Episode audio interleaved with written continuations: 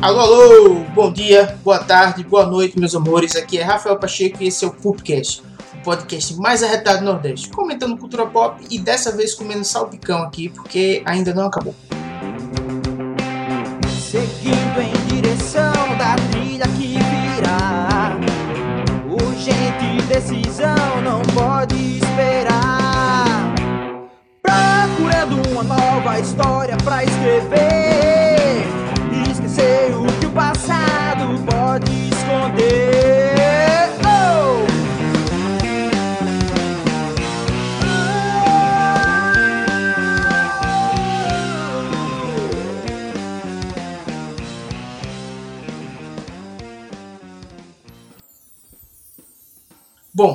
Episódio de hoje, na gravação de hoje, a gente vai falar sobre o lançamento aí de fim de ano, um lançamento maravilhoso da Pixar, que é Soul.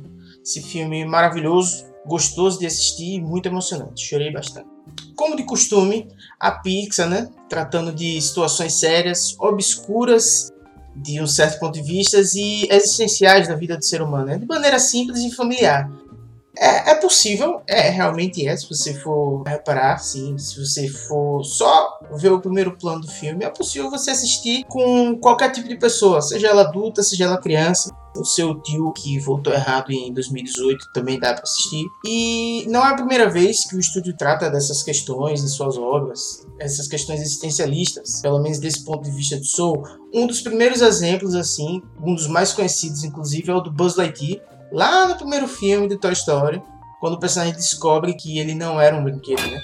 Que o Woody olha para ele e fala: Você é um brinquedo! Você não é o verdadeiro Buzz Lightyear! É só um boneco com movimento! Você é o brinquedo de uma criança! Ele descobre que ele não voa de verdade, que ele nem atira laser assim, nem passou por todas aquelas aventuras que foi implantada ali em seu consciente durante a, a fabricação. Então é um negócio denso, obscuro ali para se tratar em um filme infantil, né, que é a, a depressão, quanto ele fica depressivo.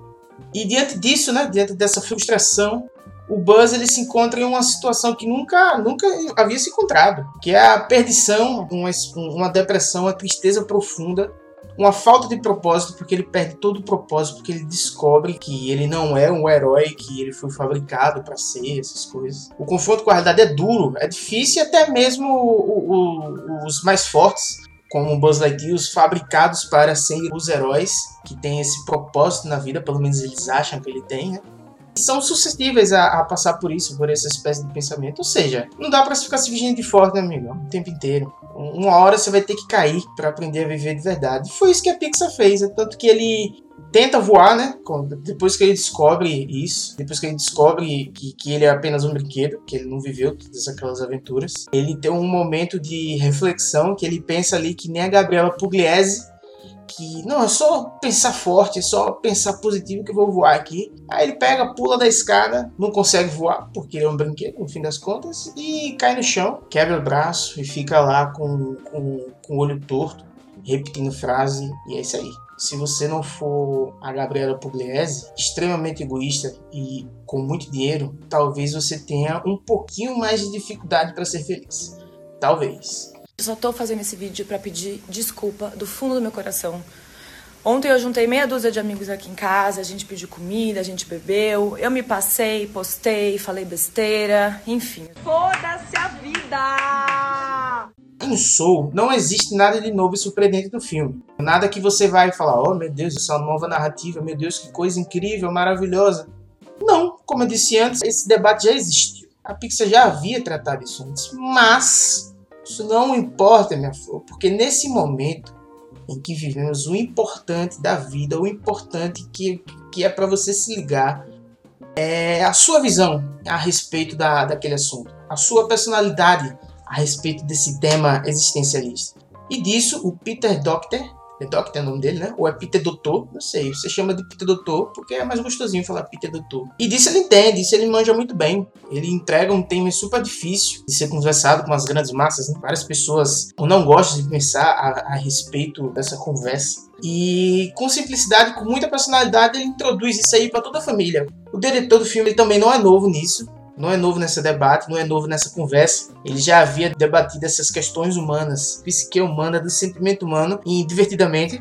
Ou seja, quando se trata de sentimentos, o cara é brabo.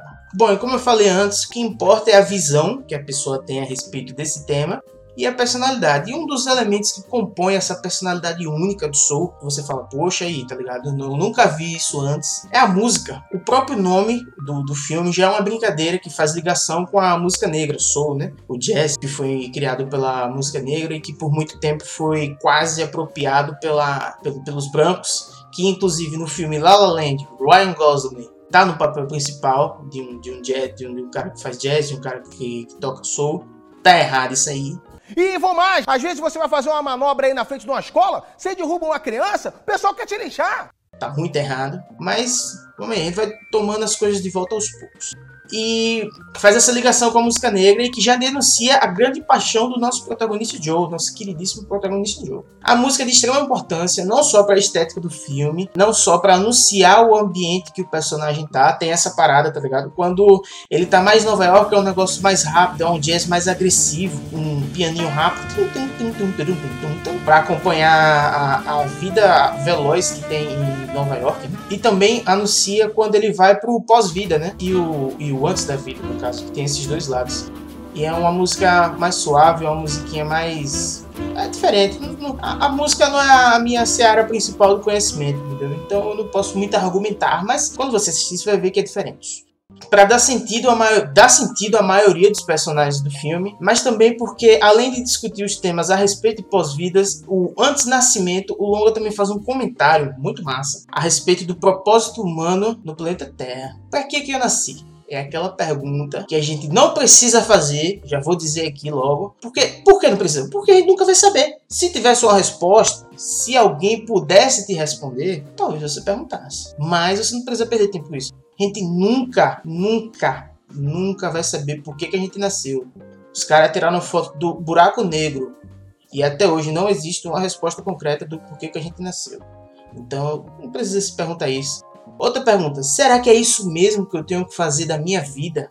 Talvez outra pergunta que não seja para você se fazer, porque essa ânsia por querer construir algo no futuro talvez só só exista para tirar a gente do presente, para fazer com que a gente não viva o agora. Então é bom você não pensar nisso aí, porque você vai ficar maluco. Outra pergunta aí: o que torna a vida especial é o que você tem? É seu tão emprego sonhado? Acho que não, hein? O lance não é esse não, bro. O lance é viver um dia de cada vez e é isso que o filme nos mostra, né? Com os diálogos dos personagens, com a fotografia, com as cores e tal, com várias sensações. O filme tem esse, esse lance de brincar com sensações, né?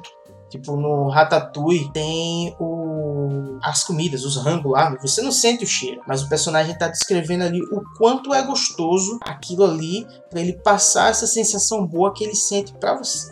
É tanto que tem aquela cena do Remy com o irmão dele, eu esqueci o nome, mas é o ratinho gordinho lá, fofinho, bonitinho, que ele fala o seguinte: ele, Olha, coma como queijo.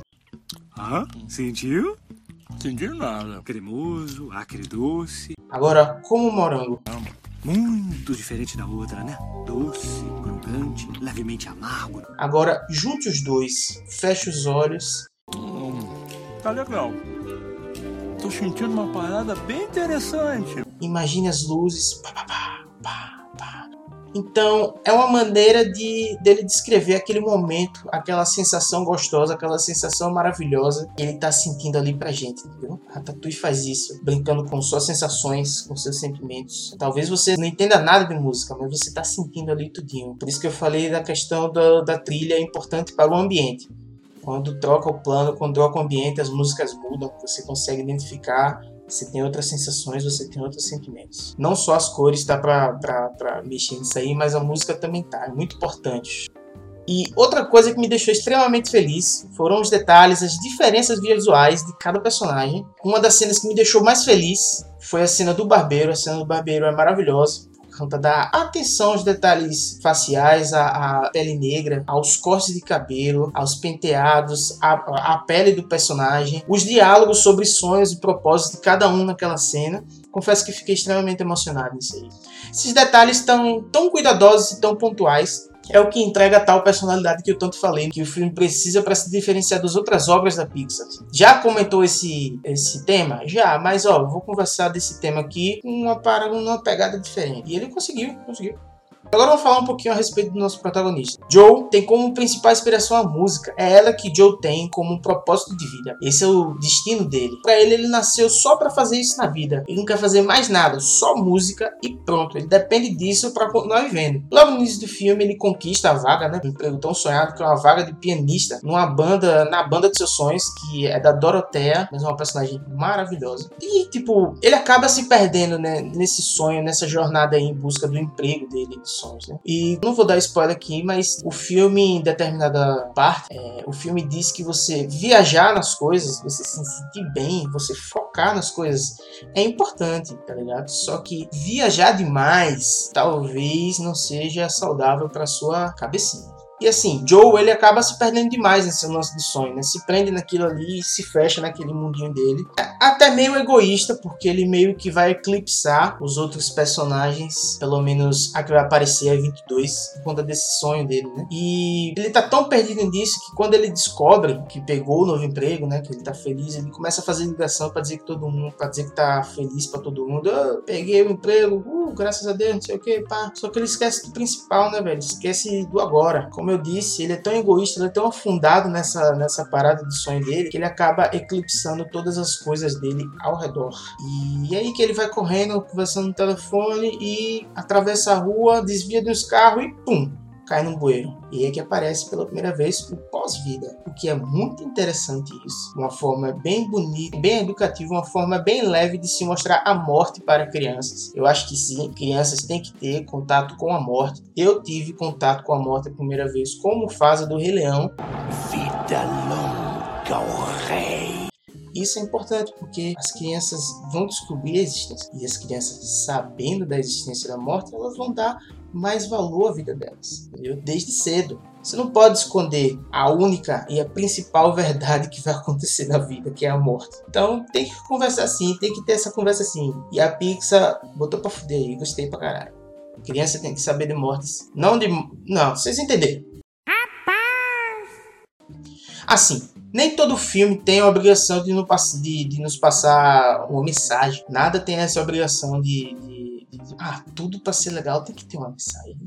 O rap só é legal se tiver mensagem. O cara não pode ficar cantando aí rápido, que nem louco, e não tem mensagem nenhuma. Só ostentação, só dinheiro, mulher, bunda, tem que ter uma mensagem, né? Por isso que eu gosto de Projota. Projota é muito bom. Não, não. Entendeu? Projota é maravilhoso. Já viu Projota? Projota é muito bom. Tá me tirando?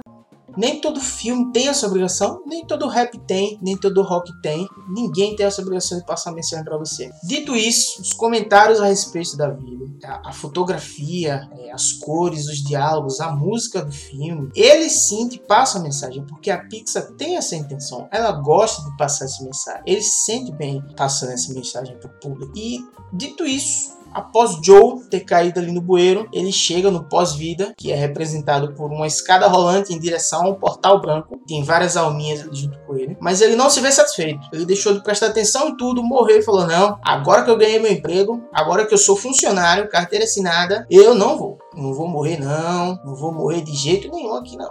Eu vou trabalhar até a morte. Nem que eu vá pro inferno, mas eu vou trabalhar até a morte. Não aceita seu destino e resolve fugir. Ele quer fugir a todo custo lá durante toda essa fuga, diante de todo o seu desespero, ele se joga da escada e cai num, num vazio escuro, num vácuo cabuloso, muito bonito. Porra, a Pixar, visual, tira a onda nesse filme aí, viu?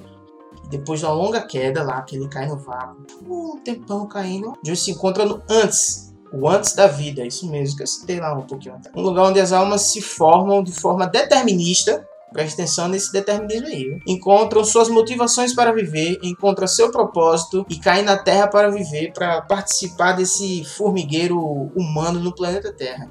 Nessa parte, somos apresentados a personagem 22, maravilhosíssima, personagem que eu mais gosto, vivida por quem? Tina Fey, roteirista cabulosa aí que sabe escrever humor para caralho, inclusive faz piada a respeito sobre ela mesmo, sobre a idade, sobre a irritância da mulher branca, porque é o seguinte, as alminhas, quando elas nascem, elas não têm idade, elas não têm sexo, elas não têm nada. Elas escolhem as formas que ela tem. Então, a 22, para irritar a pessoa, ela, ela escolhe se tornar uma mulher de 41 anos branca.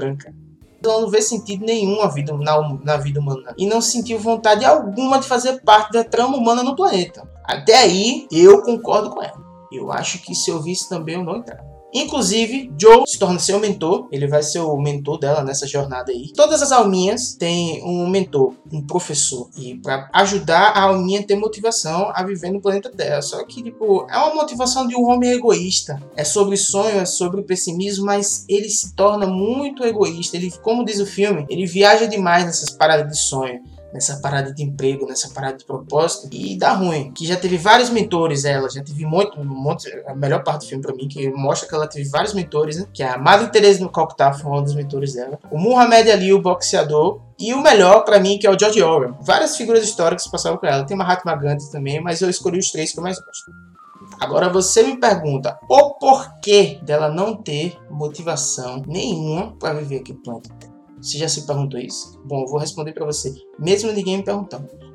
Nesse antes-vida, existe um local onde as almas podem ir e viver todas as experiências humana que, humanas que existem na Terra. Experimentar comida, profissão, atividade física, tudo, tudo. Tudo que elas quiserem ter lá para elas fazerem. Para ela falar, olha, isso aqui e tal, isso aqui é massa. Quando chega lá na Terra, eu vou preparar minha cabecinha. Por mais que eles esqueçam quando eles chegam lá no planeta Terra, porque eles fazem as alminhas esquecerem, mas tá ali implantado nela, tá ligado? É muito engraçado isso, porque o filme fala de propósito, ele vai desconstruindo essa ideia humana de ter propósito, só que ao mesmo tempo o antes-vida é determinado, é determinista. Isso é muito massa porque vai colocando essa ideia em conflito o tempo inteiro. Pelo menos na parte que ele chega ali no antes-vida. E ela experimenta de tudo a 22. Profissão, ela vê de lança do foguete, de bombeiro, de não sei o que, não sei o que. Várias, várias profissões, várias coisas. E ela não tá afim de fazer nada. Entendeu? E ela não, não consegue encontrar esse propósito de forma alguma. Só que o filme vai mostrando que não é assim que as pessoas vão adquirindo, adquirindo motivações para porque o que torna a experiência da vida, você passar pelo planeta Terra, são as experiências reais, né? As sensoriais, as sentimentais, que a gente conta o trunfo da vida, reais. Se você sai da metafísica e vai para a ação empírica ali de fazer as coisas, de correr atrás das coisas. E o Joe, ele viaja tanto nos sonhos dele, né? Como eu falei antes, que ele deixa acabando escapar o, o, os momentos preciosos do cotidiano, né? Pode até parecer clichê, você já viu esse tipo de trama, tá ligado? Existenciais que tratam desse assunto, como na série The Good Place, na Netflix, série maravilhosíssima. É, esse tema é bem gostosinho de assistir, é até confortável no fim das contas. E The Good Place fala disso muito bem. Três temporadinhas só. É três ou quatro? Não sei. Enfim, ao decorrer do filme, os personagens aprendem que são os atos experimentais da vida em geral, né? As imprevisibilidades que surgem e que a pessoa tem que superar com seus instintos, com as, com as suas experiências que, que acumulou ao decorrer da vida, né, velho? Entendeu? E como diz Remy, lá do Ratatouille, filme maravilhoso, inclusive o meu favorito da Pixar, Acho que Soul tá ali, pau a pau, mas ainda tá um pouquinho abaixo, assim. É, como diz Ratatouille no final do filme, a única coisa previsível na vida é que ela é imprevisível. E para viver é preciso ter coragem, né? Porque a vida, de fato, ela é imprevisível. Você pode planejar hoje, mas amanhã pode acontecer que você não, não, não, não consiga realizar todo o seu planejamento que você fez um dia antes, né? Que a vida é imprevisível, cara. Pode acontecer uma coisa que te incapacita de fazer o que você planejou. A vida, às vezes, pode ser doce, às vezes dolorosa. Eu acho que a maioria das vezes é dolorosa. E acho que o filme representa isso muito bem. Porque quando as almas adquirem, quando elas pegam um selo, né? Quando elas descobrem o seu propósito da vida, as almas adquiridas são cedo. E é preciso fazer um salto gigantesco em direção ao planeta Terra. De lá de cima, é, tão, é um salto tão alto que você vê o planeta Terra inteiro sozinho. Então, o filme já está demonstrando aí, através dessa, dessa, dessa metáfora aí, né? Que para viver, para você estar tá lá na Terra, é preciso ter coragem, é preciso dar a cara para bater, né, amigão?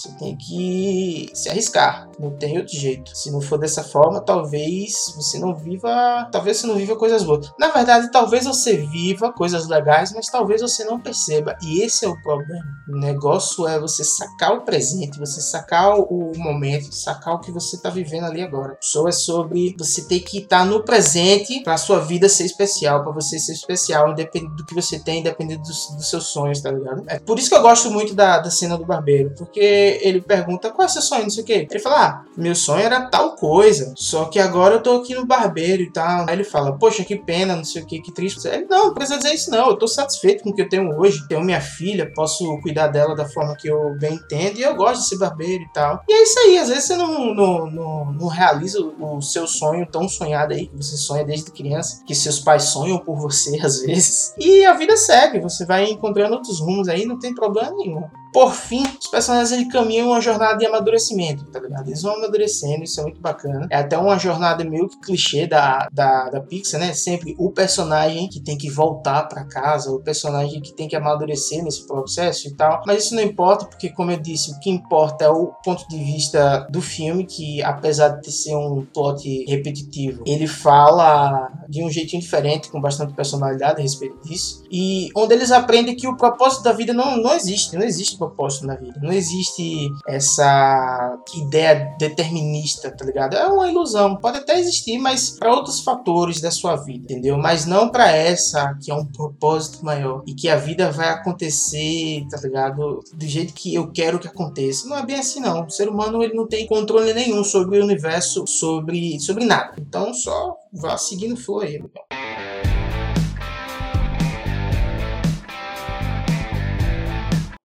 E que a vida para acontecer é necessário que a gente mesmo crie nosso próprio caminho, né? Independente de propósito, não. Se for para criar um propósito, eu mesmo crio. E se for para desfazer, eu desfaço. Foda-se. E isso, isso é o, o, o, que eu acho mais interessante, porque quando você chega no desfida, tem aquela ideia de, determinista que todos eles estão ali numa forminha, personalidade tal, vai para cá, personalidade tal, vai para cá, outra personalidade tal, vai para lá, entendeu? É muito massa porque mostra que a 22 eu acho muito legal porque ela tá ali para mostrar que a vida são tons de cinza, né, velho? Que tipo, nem todo mundo vai estar tá naquele pacotezinho padrão que vai seguir tal coisa. A 22 ela tá ali para mostrar que a vida real, a vida real, as pessoas reais, apesar de ela ser uma alminha, ela é, ela é um ser humano muito complexo, tá ligado?